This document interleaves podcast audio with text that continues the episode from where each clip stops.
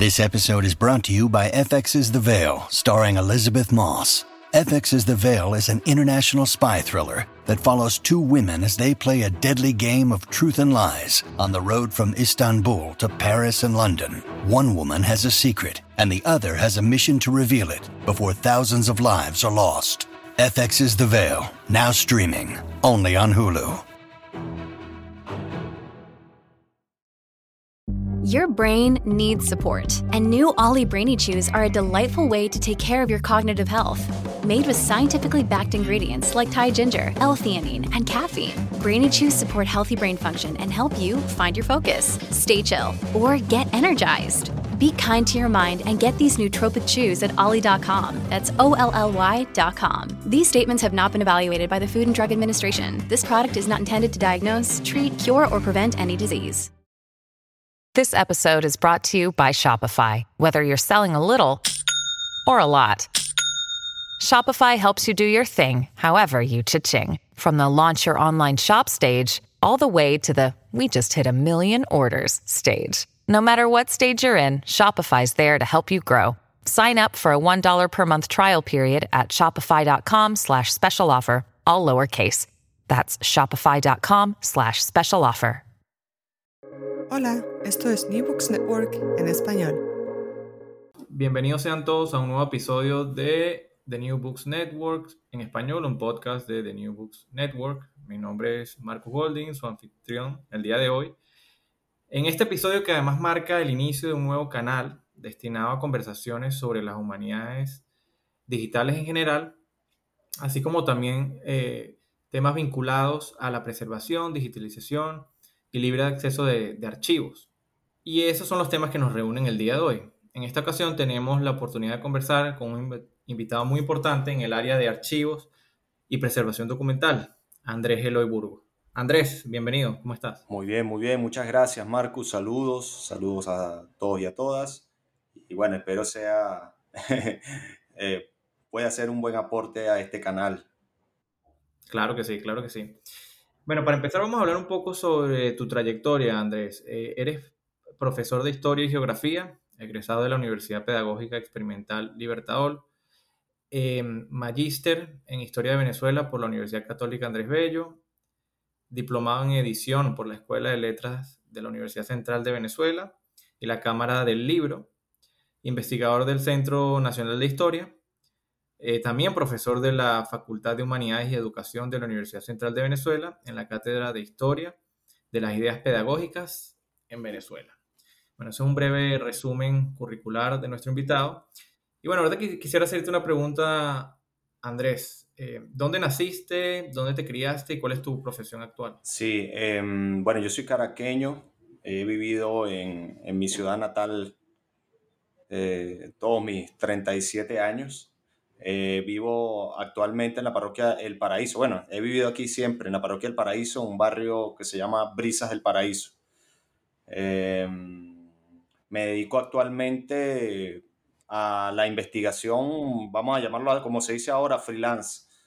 Eh, presto servicios de investigación en archivos y bibliotecas en mi, en mi ciudad, en Caracas, a, a, distintos, tanto instituciones como a, particulares en los últimos años, bueno, aparte de, escribir cosas más de, investigación para, para, proyectos personales, eh, también ofrezco esa, esa, es, esos servicios pues, a, a, otras personas de dentro y fuera de Venezuela.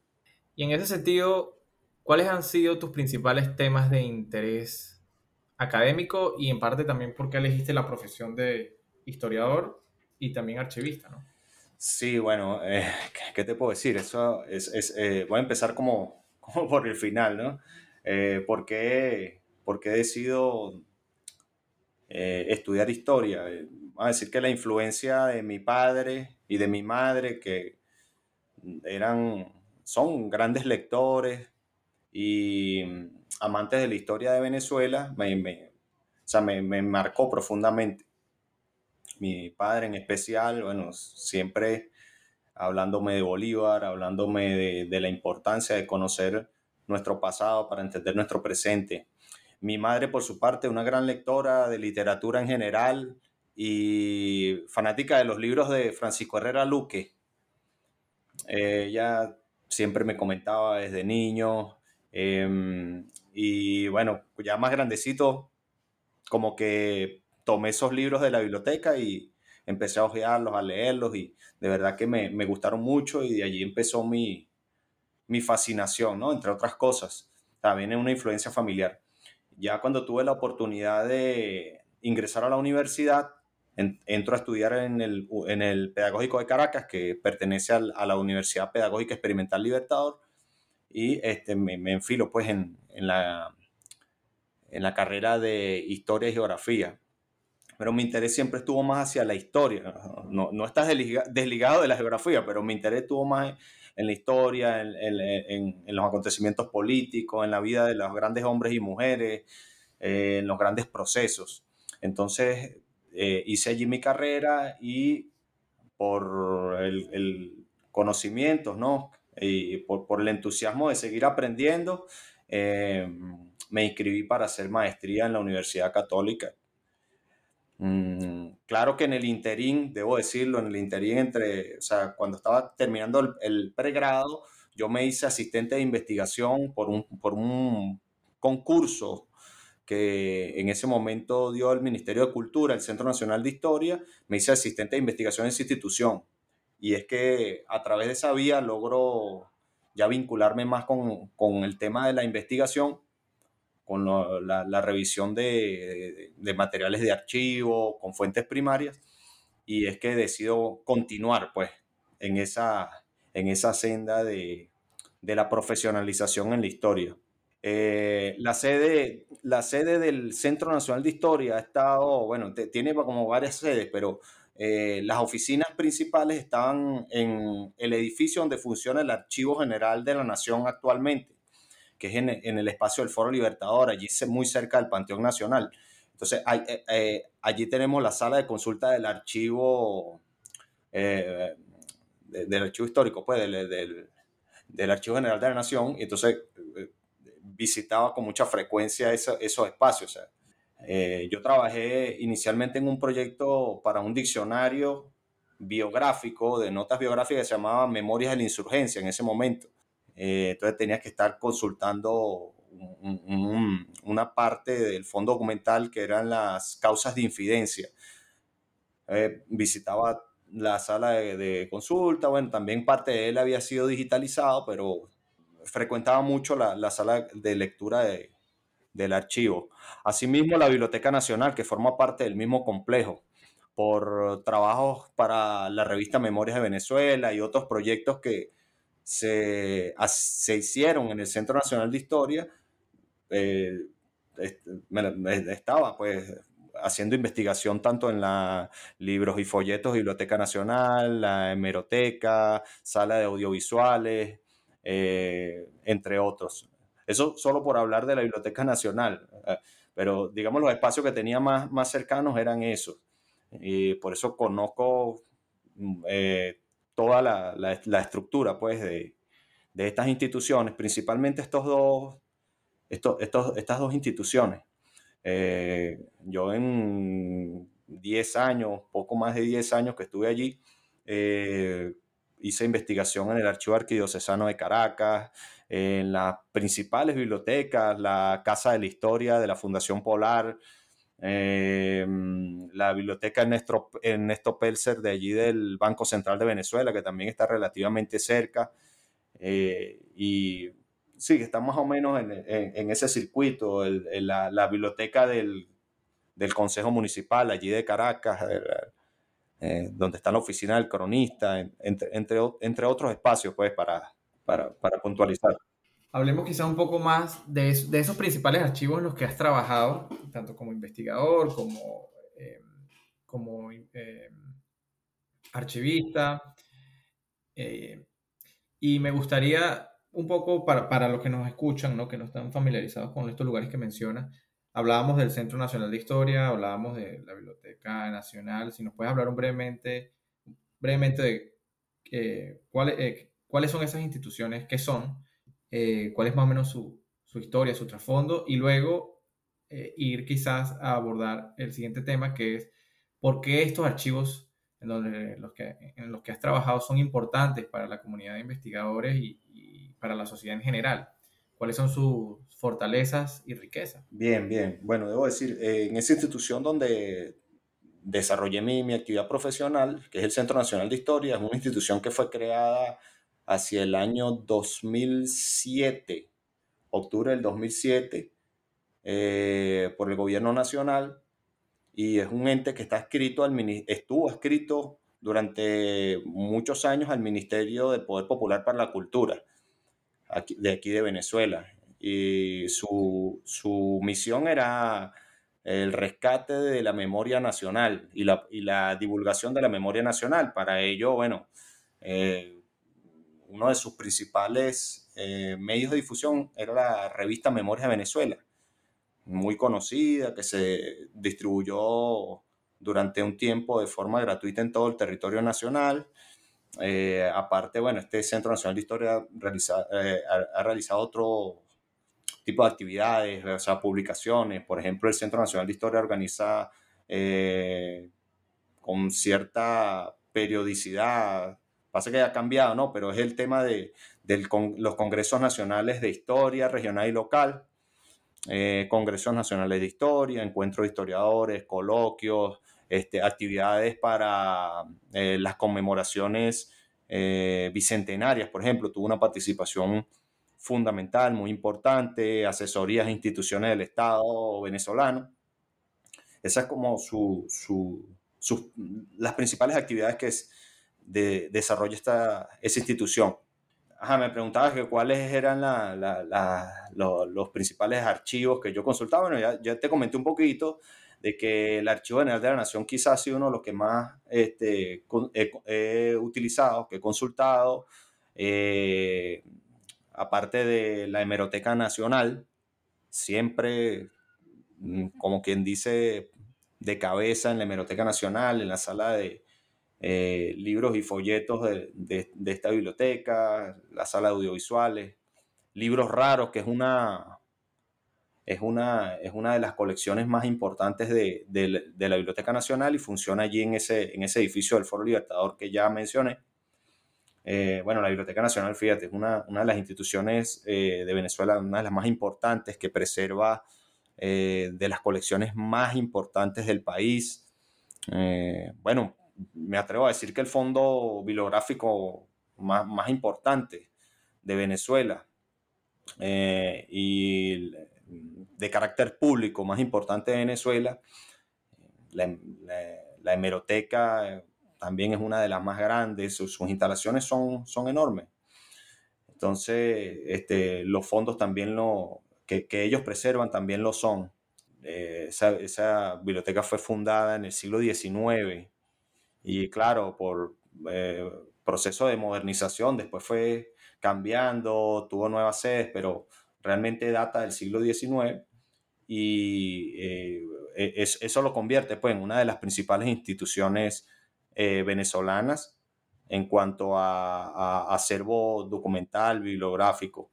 esto junto con el Archivo General de la Nación, que bueno, sin duda también es de los más importantes, ubicado aquí en Caracas, que conserva mm, eh, documentación desde, bueno, no sé, siglo, eh, yo creo que ellos mismos lo dicen, ¿no? Siglo XV, o sea, quizás antes, ¿no? Pero desde el siglo XV, XVI, tienen, preservan eh, documentación en sus, en, su en, su colección.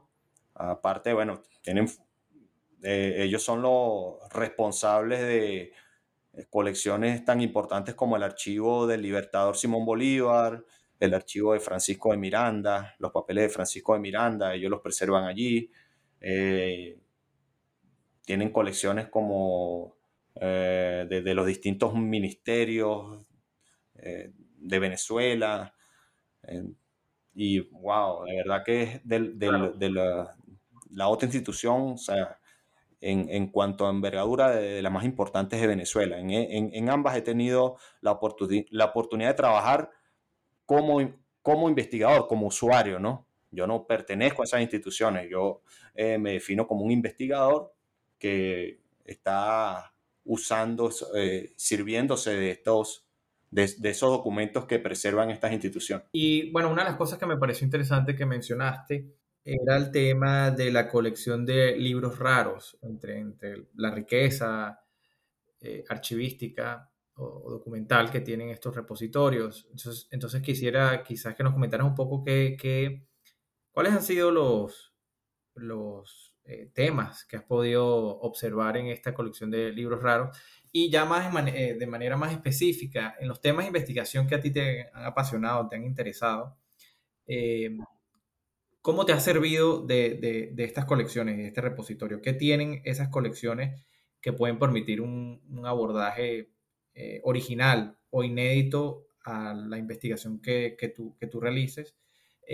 y en líneas generales también, si, si tienes algo que decir también respecto a otros temas que quizás tú no exploras, pero que pueden ser de mucha eh, utilidad para otros investigadores en cuanto a fuentes inéditas o poco exploradas. Bueno, lo, que te puedo decir, eh, yo no es que he desarrollado una investigación en específico a partir de, por ejemplo, de libros raros. De libros raros, eh, que, que, es también conocido como la, la colección Arcaya, porque esa era eh, la biblioteca de Pedro Manuel Arcaya, un historiador, uno de los historiadores más importantes de Venezuela, que fue también ministro diplomático venezolano durante el, eh, el gobierno de Juan Vicente Gómez. Eh, este hombre era un, un, bibliófilo, un gran amante de los libros y como tuvo la oportunidad de recorrer el mundo, él iba, en, en su momento era para su biblioteca personal, pero al morir, esto, eh, esa colección, esa inmensa colección de libros fue donada a la Biblioteca Nacional y es lo que hoy constituye esa, esa sección, porque es tan vasta que, fíjate, corresponde a una colección completa, pues ocupa casi que, vamos a decirlo así, casi que un piso, un ala este, completa de, la, de, la, Biblioteca Nacional. Em, allí uno encuentra libros que difícilmente encontrarás en otros lados, porque eh, quizás el Estado o la, acción de la Biblioteca Nacional en un momento no, no le permitía hacer lo que pero Manuel Arcaya particularmente sí podía hacer, que era buscar esos libros, ¿entiendes? Libros que eran eh, rareza, por, eso, por eso se le conoce también con ese nombre, libros raros. O sea, son libros que son realmente unas joyas, y libros, lo que llaman incunables, eh, libros que constituyen hoy en día son, son únicos en el mundo, no solo en Venezuela, sino en el mundo. Entonces están allí. Em, entonces, bueno, hay, hay, libros que quizás hay ediciones o primeras ediciones que están, que no lo vas a encontrar en otros lados y le encuentras allí en, en libros raros, en la biblioteca Pero Manuel Arcaya. Entonces, como, como, te decía, o sea, no, no, fue, no es que yo he desarrollado una investigación que me ha, ha hecho eh, estar o sea, servirme únicamente de la Arcaya, ¿ok? Pero la conozco porque como usuario he tenido que ir para allá. Eh, yo, eh, más que todo, desde que hice la maestría en historia en la Universidad Católica Andrés Bello, me dediqué eh, a, o sea, he tenido como tema de interés el estudio de los servicios de información y de espionaje. Mi tesis de maestría fue sobre los espías y el espionaje en tiempos de la guerra de independencia. Y sí, para ello utilicé bastante eh, el archivo del Libertador Simón Bolívar, que fue, eh, está digitalizado en gran parte y que está en, el, portal del Archivo General de la Nación. Ese, ese es uno de las, de las colecciones que mm, me sirvieron pues para poder construir eh, mi tesis, ¿no? Y para poder desarrollar mi investigación, pero más no fue la única. Ellos cuentan allí con una, con una colección eh, importante que se conoce con el nombre de traslados. Traslados fueron unas transcripciones eh, que realizaron investigadores venezolanos en archivo de España y que luego, como dice la palabra, los trasladaron a Venezuela, ¿no? Las transcripciones y dejaron copias tanto en el Archivo General de la Nación como en la biblioteca de la Academia Nacional de la Historia, que está, tiene su sede también acá en Caracas, muy cerca aquí del centro de Caracas. Eh, utilicé ambas, ¿no? Tanto este, la copia que tienen en el Archivo General de la Nación de, este, de esta sección de traslado, como las copias que preservan este, la Academia Nacional de la Historia. Se me sirvieron bastante, sobre todo eh, lo que corresponde, eh, eso se llama Archivo Expedicionario, Ejército Expedicionario de Costa Firme, que sobre todo eran las comunicaciones del ejército realista, o sea, que tenían entre los superiores, y eh, eso se preserva allí. Eso me sirvió muchísimo porque allí encontré acciones muy concretas de uso de espías durante la guerra. Verdad que este, uy, me ayudó muchísimo, pude eh, poner al descubierto esas acciones que hasta ese momento eran eh, desconocidas, o sea, se tocaban de manera muy, muy eh, superficial en la historiografía existente. Entonces, yo pude darle, vamos a decirlo así, ¿no? Con todo el respeto que se merecen todos los investigadores que han tocado el tema, pero para el caso venezolano yo pude darle como que bastante originalidad a partir de la revisión de, esa, eh, de esas fuentes. Muy bien, y que te, quería, bueno, una cosa que me parece interesante dentro de, de ese rescate archivístico, mencionabas esa colección de traslados, que creo que es una iniciativa eh, muy importante que, que, se realizó, como bien mencionas, el siglo pasado, de, eh, transcripción y, bueno, traslado de todos.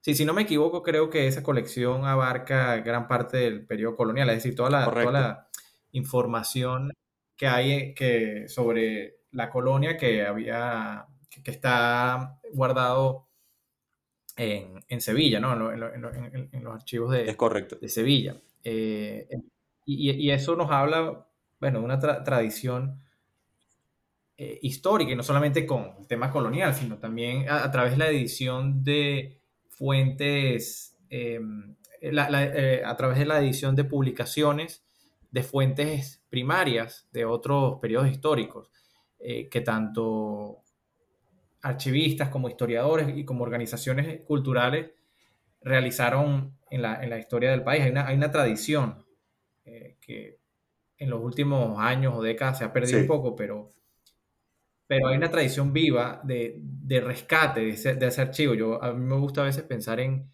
en este proceso, si ahorita con, con, las nuevas tecnologías uno habla de la digitalización, eh, eh, la creación de metadatos, el traslado de esta información a repositorios digitales de libre acceso. Antes de que existieran esas tecnologías, la manera de rescatar eh, archivos era a través de la publicación, o una de las maneras, ¿no? Era a través de la publicación de, eh, eh, de fuentes. Eh, ¿no? Entonces, sí, que, digamos, en tu, en tu trayectoria, ¿qué nos puedes hablar un poco sobre, sobre esa tradición de preservación bueno, es que nada, yo creo que hay que hacer un reconocimiento a todas esas personas, pues, que, que durante años, personas como el hermano Nectario María, que es uno de los, fue el, el, responsable, pues, de esa sección de traslado, entre otros. O sea, nosotros tenemos eh, personas como Vicente Lecuna, pues, que también hizo lo propio. Ya mencionamos a Pedro Manuel Arcaya, que todo lo que tuviera que ver con información sobre Venezuela en el exterior, ellos la, buscaban las maneras de, rescatarla, pues, con, la, con las posibilidades, vamos a decirlo así, tecnológicas de su tiempo. O sea, si, si se trataba de, de, transcribir a mano lo que estaba en un archivo en Sevilla o en Londres o en los Estados Unidos, ellos lo hacían. Este, se, me, se me viene a la cabeza otro hombre también que hizo un aporte importante en el sentido, Caraciolo Parra Pérez. Eh, o sea, entre tantos, pues, que, que, se han preocupado, se han preocupado por, por hacer ese rescate de información de documentos sobre Venezuela o, de interés para Venezuela eh, y, o sea, traerla al país y ponerla al servicio de la gente. Si ellos hubieran tenido esa posibilidad que tenemos hoy en día con la tecnología, creo que, wow, habrían, ¿cuánto, cuánto no habrían hecho, verdad? Sí, Sí, no, de hecho, a mí pues me viene a la, a la mente también, bueno, las iniciativas de Pedro Grace, de Ramón J. Velázquez y de organizaciones como la Fundación para el Rescate del Acervo de Venezuela, eh, similares, ¿no? Me preguntabas, disculpa, me preguntabas sobre lo que, lo, lo que conozco, pues, de, de esas iniciativas de, de rescate, de digitalización. Bueno, mira, eh, aquí eh, la Academia Nacional de la Historia tiene, o sea, desempeñado una labor muy importante en ese sentido. ¿Ok? En su momento, por ejemplo, eh, todo lo que fue la transcripción de, de, los archivos de Libertador la hizo la Academia Nacional de la Historia junto con la Sociedad Bolivariana eh, y, hoy, hoy la gente puede consultar esa, fuente tan importante gracias a esa labor. Eh, la Universidad Simón Bolívar también este, eh, ha, hecho un esfuerzo muy importante en ese sentido. Ellos lograron colocar digitalizados gran parte de las cartas y archivos de Libertador también el Archivo General de la Nación en Venezuela eh, ha, adelantado proyectos de digitalización muy importantes. Bueno, en los últimos años lamentablemente se ha, se, ha detenido, pero este, han digitalizado gran parte de, la documentación de interés público eh, de Venezuela. Entonces, eh, ah, la misma Biblioteca Nacional también ha hecho un esfuerzo eh, que, es, muy, es, muy significativo. Es muy significativo. Yo he sido testigo en, todas en, estas, en estas instituciones que he mencionado de los esfuerzos que se han hecho. Quizás eh, para muchos se, se, considere como que son insuficientes, ¿no? o son pequeños, pero han sido intentos bien importantes por eh, ofrecer, de acuerdo a las nuevas tecnologías de la comunicación y la información, un servicio de consulta de, libros, de documentos, de documentación de archivos, de documentación eh, de interés histórico. Bueno, en ese sentido, hemos hablado un poco sobre esa tradición de preservación existente en una época donde antes de que de la irrupción de de las computadoras y, la, y, los, y los grandes escáneres.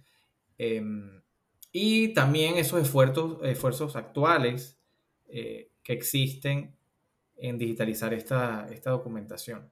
Entonces, entonces, quería comentarte, ya entrando al estado actual en, el cual se encuentra la preservación archivística, el rescate de, fondos documentales en el país, ¿cuáles consideras tú que son las dificultades más comunes en la, en la consulta de fondos documentales? ¿Qué factores consideras están detrás del difícil acceso a las fuentes documentales en, Venezuela, hoy por hoy?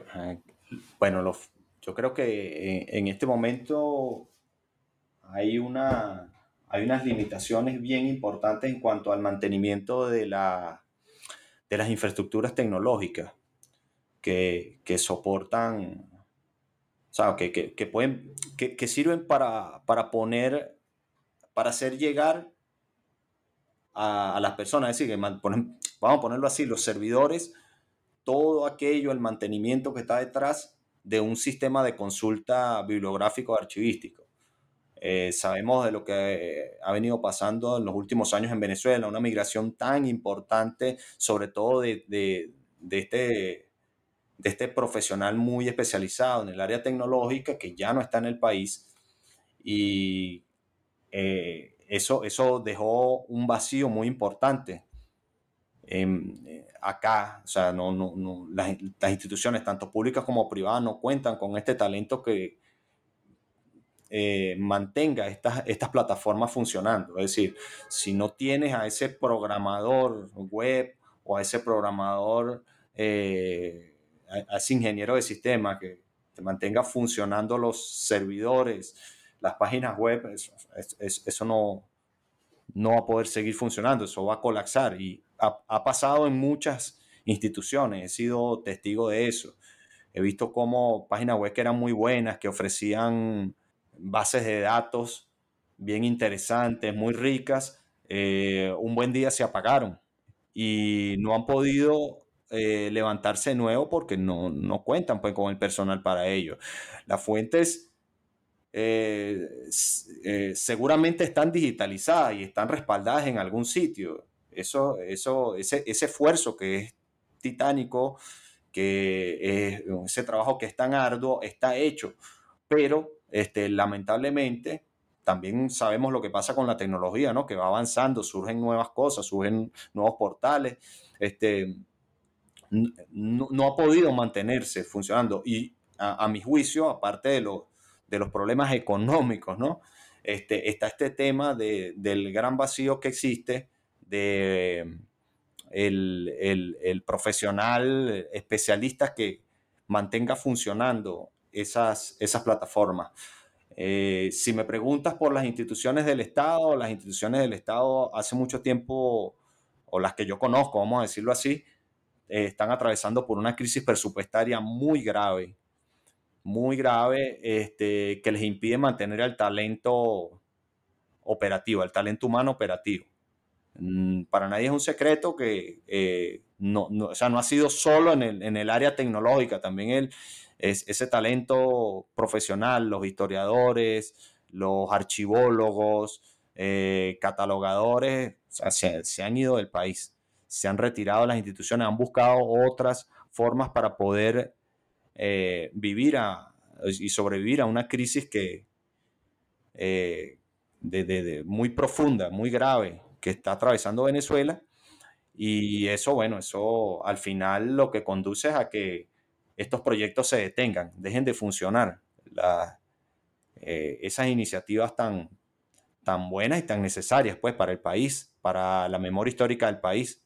Ahora que mencionabas que algunas iniciativas de portales, de eh, repositorios digitales de, fuentes que dejaron de funcionar, ¿nos puedes hablar un poco de, algunas de ellas y qué, qué información, qué, qué fuentes contenían? Bueno, mira, recientemente supe bueno, no es que supe, o sea, cualquier persona en este momento puede visitar la página web del Archivo General de la Nación de Venezuela y se dará cuenta que no, no hay acceso al, archivo del Libertador, del Libertador Simón Bolívar, no, no está caído, pues eso eh, tiene algún tiempo ya así.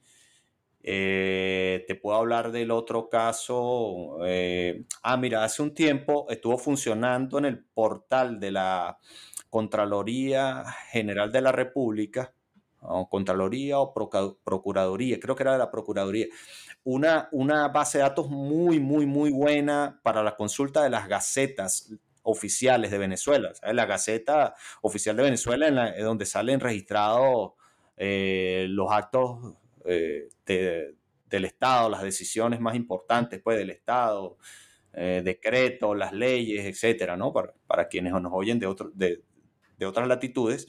Ese es como que el órgano principal del Estado donde se publican los principales actos administrativos del Estado. Entonces, en e, e, ese portal era excelente porque eh, tú podías consultar cualquier gaceta oficial de Venezuela, de, por lo menos recuerdo del siglo XX, eh, y, ella te arrojaba por, palabra clave, tenía un sistema de reconocimiento eh, de texto muy bueno, eh, podías descargar en distintos formatos eso, e, e, esas gacetas, o sea, si las querías en PDF, muy bueno. Y eso tiene unos años ya que dejó de funcionar y, he hablado con varias personas y de, de, otras partes que eran usuarios de esa, de esa página y me dicen lo mismo, mira, eh, o sea, están, eh, eh, están tan dolidos como yo por la caída de ese servicio, porque no solo para, para las cosas de la actualidad, sino también con el tema de la investigación histórica, este, era algo que, que ayudaba muchísimo, era, era, muy bueno, era excelente, yo, este, o sea, funcionaba muy rápido, este, los PDFs con muy buena, muy buena resolución, funcionaban muy bien. Es muy lamentable. Otro caso, eh, ya esta es una institución privada, es el caso del Centro de Investigaciones de la Comunicación en la UCAP. Ellos contaban con una eh, plataforma para consulta de distintos periódicos eh, ya históricos del siglo XIX venezolano. yo recuerdo que llegué a consultar en esa, en esa página eh, la Gaceta de Caracas, que fue, fue uno de los primeros periódicos de Venezuela. Eh, publicado, se empezó a imprimir desde el año 1808 y ellos tenían también un sistema muy bueno, podías descargar en PDF o en cualquier otro formato, en otro formato, en formatos de imagen JPG individuales, eh, los números de la Gaceta y eso eh, tiene un tiempo también que dejó de funcionar. Había, o sea, fue lamentable también porque era, e, era muy bueno, podías por palabra clave buscar distintos registros y, y eh, era algo que ayudaba muchísimo y facilitaba mucho el trabajo de búsqueda. O sea, no es, eh, eh, en comparación con revisar las gacetas, eh, están publicadas en físico, pero consultarlo en físico, consultarlo en digital, de verdad que eso era algo que te ofrecía muchas ventajas y lamentablemente esa, esa dejó de funcionar. Sí, y una cosa también, incluso con algunos, algunas colecciones que están online de algunos, de algunos repositorios del país, y me viene a la mente también de nuevo los de la Universidad Católica Andrés Bello, a veces incluso aquellos con eh, que están online es difícil igual acceder a los mismos, llegar al documento como tal. Yo recuerdo para, para mi investigación estar revisando algunas cosas sobre, bueno, sobre entrevistas en, en, la, en, la, televisión y en la radio ah, sobre temas petroleros, ¿no? Y la UCAP tiene unos archivos eh, interesantes sobre Sofía Inver que eh, ella por muchos años pues eh, dirigió varios programas de televisión y en esta web de LOCAP están las transcripciones de muchas de esas de esos programas. Sin embargo, acceder a esas transcripciones es, e, e, es, difícil, no, no, es algo que tú te puedas meter en la página de LOCAP y llegarle fácil. Incluso cuando le llegas, a veces hay algunas transcripciones que no están completas, eh, y no completa porque no estén quizás, eh, no se haya hecho la transcripción completa, sino porque sencillamente está disponible una mitad de la, de, la, de la transcripción, la otra no, no, no, está subida o está caída. Eh, entonces, incluso cuando aquellos pocos repositorios que, que, uno puede conseguir online, a veces también tienen la dificultad de, de que no son muy amigables para el usuario, ¿no? Sí, sí. Yo, yo he sido usuario de esa, precisamente esa página que comentas, donde están las transcripciones del programa, creo que se llama el programa Buenos Días, de Carlos Rangel y Sofía Inver. y lamentablemente cuesta, pues cuesta de verdad. Eh, el, el, uso no es tan amigable como, o sea, eh, no, no, lo hace tan fácil. Entonces, eh, eso también como que es otra de las dificultades con las que uno se, topa, con las que uno se encuentra. Y ya, no es solo que, en un momento eh, no estén, estén, fuera de servicio, sino que las que están en servicio tienen, tienen algunos, algunos problemas de funcionamiento. Me hace recordar el, eh, el caso de la Biblioteca Nacional. La Biblioteca Nacional, por ejemplo, estuvo digitalizando y creo que se mantiene digitalizando una gran cantidad de libros que ya la mayoría de ellos están libres de, derecho de, o sea, de copyright, de, derecho de autor, y los han colgado en una biblioteca que, si mal no recuerdo, se llama Aquiles Nazoa, que está en su página web, eh, y están disponibles para descarga, pues, en, formato PDF, pero a veces, o sea, eh, eh, resulta un poco complicado o tarda bastante en cargar la página, la descarga se pone pesada y eso pues esa es otra de las dificultades con las que, con las que el, investigador normalmente se encuentra. el propio catálogo de la Biblioteca Nacional, el catálogo a veces está apagado los servidores, entonces no puedes ingresar, no puedes buscar una cota de, un libro o consultar si una publicación seriada está en hemeroteca o si un diccionario está en la sala de referencia. Y, sí, todo eso está ocurriendo ahora mismo en, Venezuela. Eh, esos obstáculos y esas dificultades son las que se encuentra actualmente un, un investigador venezolano. que esté en Caracas como para, poder hacer su, desempeñar su labor. Páginas web que están caídas, páginas web que funcionan bastante lento, instituciones que están cerradas, no solo por motivo de pandemia, antes de, la pandemia ya, este, precisamente por todo el tema de la crisis, este, ya estaban sin personal y estaban abriendo solo eh, un par de días. Eh, eh, fíjate, por ejemplo, ocurrió, te puedo mencionar el caso de el, archivo del, eh, de lo que es el, eh, eh, la arquidiócesis de Caracas, pues el, archivo arquidiocesano de Caracas. Ese archivo funcionó durante mucho tiempo aquí, justo frente a la Plaza Bolívar de Caracas. yo tuve acceso allí, pude trabajar, pude hacer consultas de, documentales y pese a no contar con un fichero más detallado, tener algunos problemas de, catalogación y de organización de ese archivo, bueno, se podía consultar. Las personas que estaban allí prestaban el servicio, trataban de ser lo más, este, eh, de ayudarte lo, mejor posible eh, para que tú pudieras hacer tu trabajo. Pero eh, desde que se mudó ese archivo arquidiocesano a una sede en el Rosal, lamentablemente no, no, no se puede eh, no, no, el investigador no puede servirse del, del, archivo.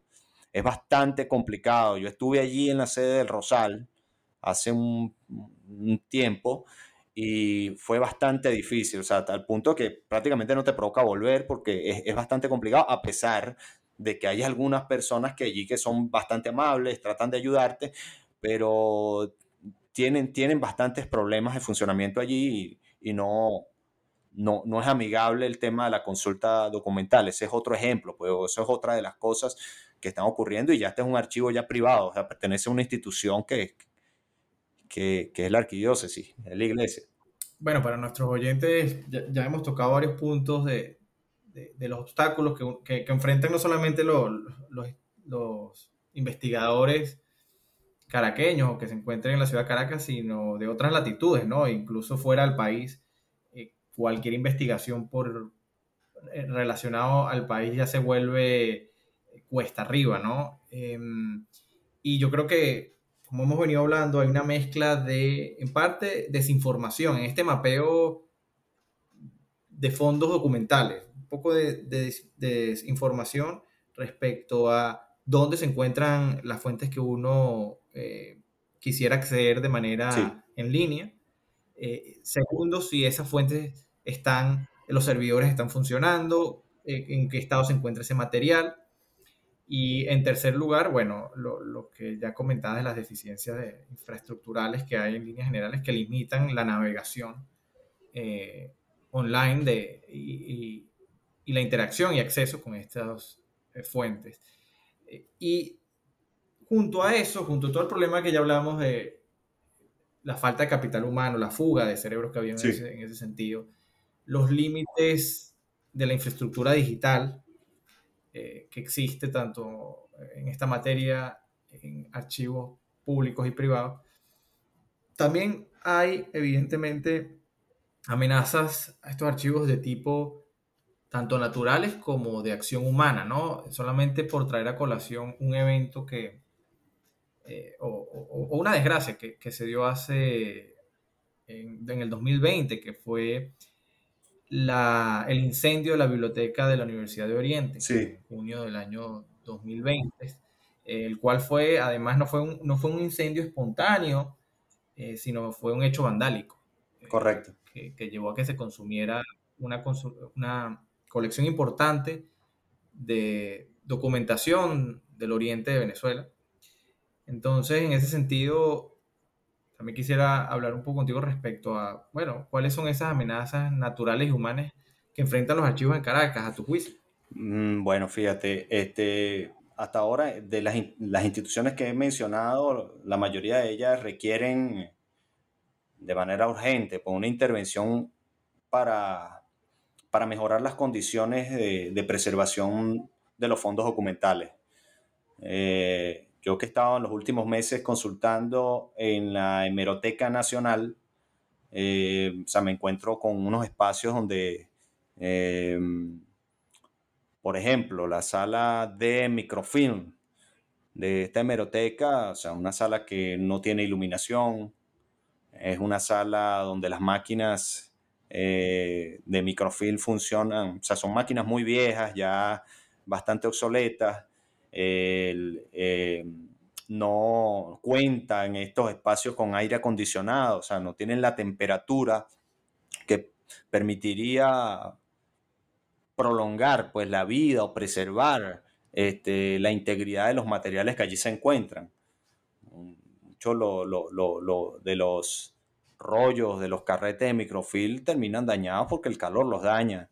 El propio papel, sabemos también que va pasando por un proceso eh, de, degradación con el tiempo y el calor acelera esa hasta, hasta donde uno ha podido investigar. O sea, eh, el, calor es uno de los factores que contribuye a su, al deterioro. La Biblioteca Nacional no cuenta con aire acondicionado en este momento.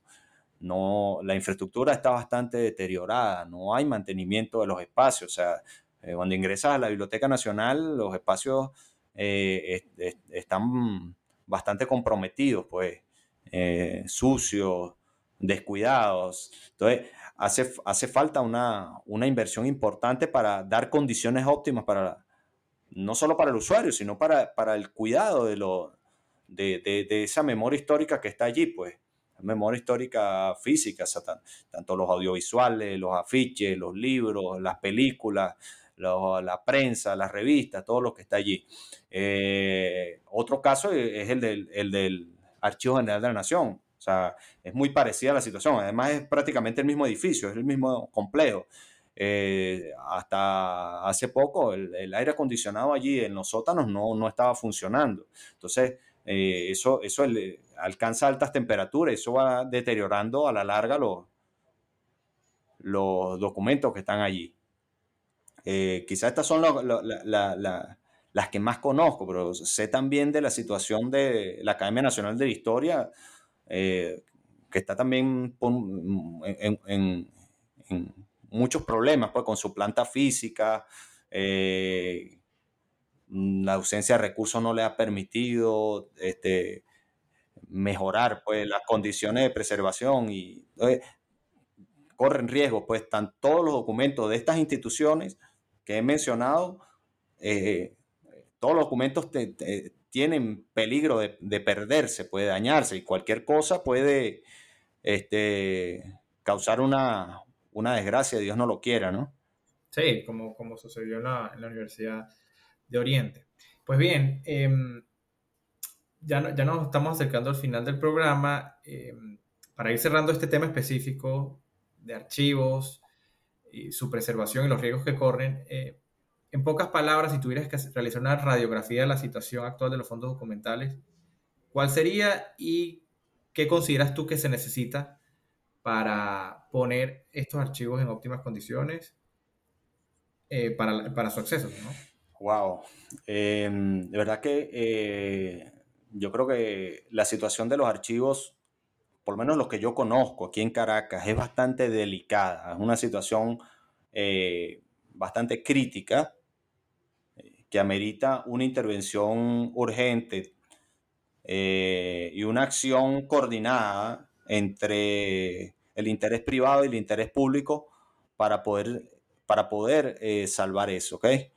Eh, o sea, el desarrollo de proyectos de adecuación, de acondicionamiento de las áreas y después de proyectos para la, la puesta pues a restauración en el caso, en, los casos que así lo amerite, de, aquella parte de, los fondos documentales que esté más, más comprometida y el proyecto, wow, como por allí anunciaba el ministro de Cultura en estos días que iban a iniciar unos proyectos de digitalización, ojalá se dé, pero eso tiene que ir acompañado de este, acciones de restauración y acciones de adecuación y, rescate también, o sea, de, mm, de, equipamiento en general, porque este, la crisis es a todos niveles, tecnológica, o sea, los equipos son muy viejos, los aires acondicionados no funcionan, no hay personal de mantenimiento, los profesionales, eh, bibliotecólogos, archivólogos, eh, investigadores, o sea, la mayoría se han ido, o sea, tienen que también pasar por un proceso de este, incorporación de nuevos talentos con una sensibilidad hacia el aspecto digital que, permita desarrollar eh, ese, un proyecto de, de, puesta en servicio digital para que este, se cuiden el físico de, de, los documentos y a su vez eh, la colectividad y las personas en general, los ciudadanos puedan consultarlo. Andrés, ahorita quisiera que habláramos un poquito brevemente sobre si conoces, bueno, una pregunta, dos preguntas, ¿no? Primero, si se ha adelantado algún proyecto de digitalización de los fondos eh, documentales que tú frecuentas, ya, ya has mencionado algunos, quizás haya otros de los que hayas escuchado recientemente que se estén dando o que se dieron y no se les dio continuación o que se, o que se vayan a dar. Y eh, dentro de esta pregunta, también cuéntanos si has tenido experiencia en cuanto a la digitalización de fuentes históricas. Bien, fíjate, este, sé y pude ver de cerca eh, lo que fue el trabajo de digitalización que realizó el, el, Archivo General de la Nación de acá de Venezuela, o sea, de una parte de sus, de su fondo, ¿ok? Ellos, ellos cuentan aún con escáneres especiales y eh, han digitalizado una, una, cantidad significativa de documentos y, he visto el trabajo ha sido de muy buena calidad. Eh, no, así, no, no así la puesta en, en, servicio en una base de datos para consulta, pero sé de que bastante trabajaron en ese, en ese aspecto de la digitalización y ha sido muy bueno. Eh, yo mismo logré consultar el fondo que, eh, la colección que comenté hace un rato, que es de la causa de infidencia. Eso tuvo respaldo en algunos discos y como estamos trabajando en el proyecto Memorias de la Insurgencia, un diccionario biográfico, o sea, se distribuyó entre algunos investigadores o se usó de esa digitalización y fue muy buena, muy buena. Este, eso, eso aún no, no ha sido puesto al público, pero la digitalización se hizo y se hizo muy bien, o sea, de mucha calidad y se hizo a una velocidad bien, eh, bien o sea, óptima, pues se, se, hizo un trabajo bien interesante ahí. Yo creo que valdría la pena en un momento que, que pudiera, pudiera publicarse. Eh, ah, bueno, me preguntas de mi experiencia como tal.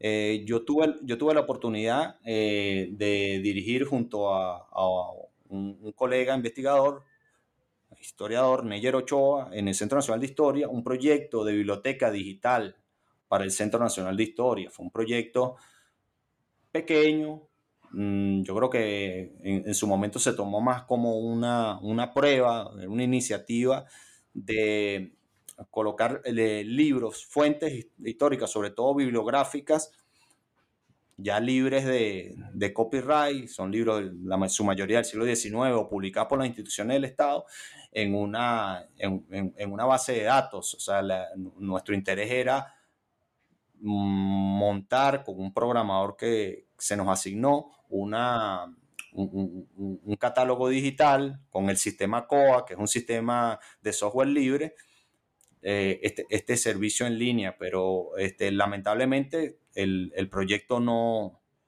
no continuó, no, no, no pudo continuar, no contamos con los recursos ni con el talento humano para ello y este, se detuvo se detuvo y no, no, no, pudimos llevar a buen término ni ofrecer a, a, los ciudadanos la consulta de estos materiales. Nosotros logramos digitalizar colecciones importantísimas allí como em, la colección Blanco y Aspurua. Eso no, eso no se consigue en, la web en este momento.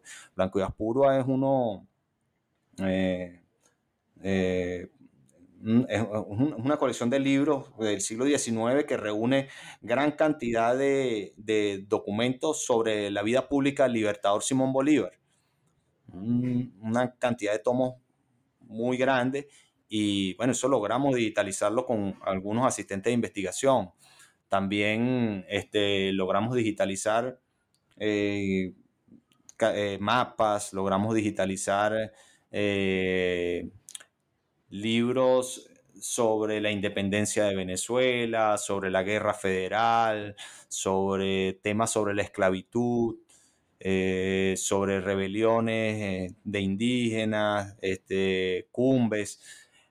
se hizo un trabajo allí bien interesante, pero lamentablemente, sobre todo por falta de recursos, no, no pudo continuar. Yo eh, que dirigí eso con, con, esta persona que mencioné, Neyer Ochoa, este, bueno, nos quedamos un poco frustrados, vamos a decirlo así. También, también sobrevino la crisis y, y los, las condiciones cambiaron y terminaron de liquidar ese proyecto, que fue una iniciativa bien interesante.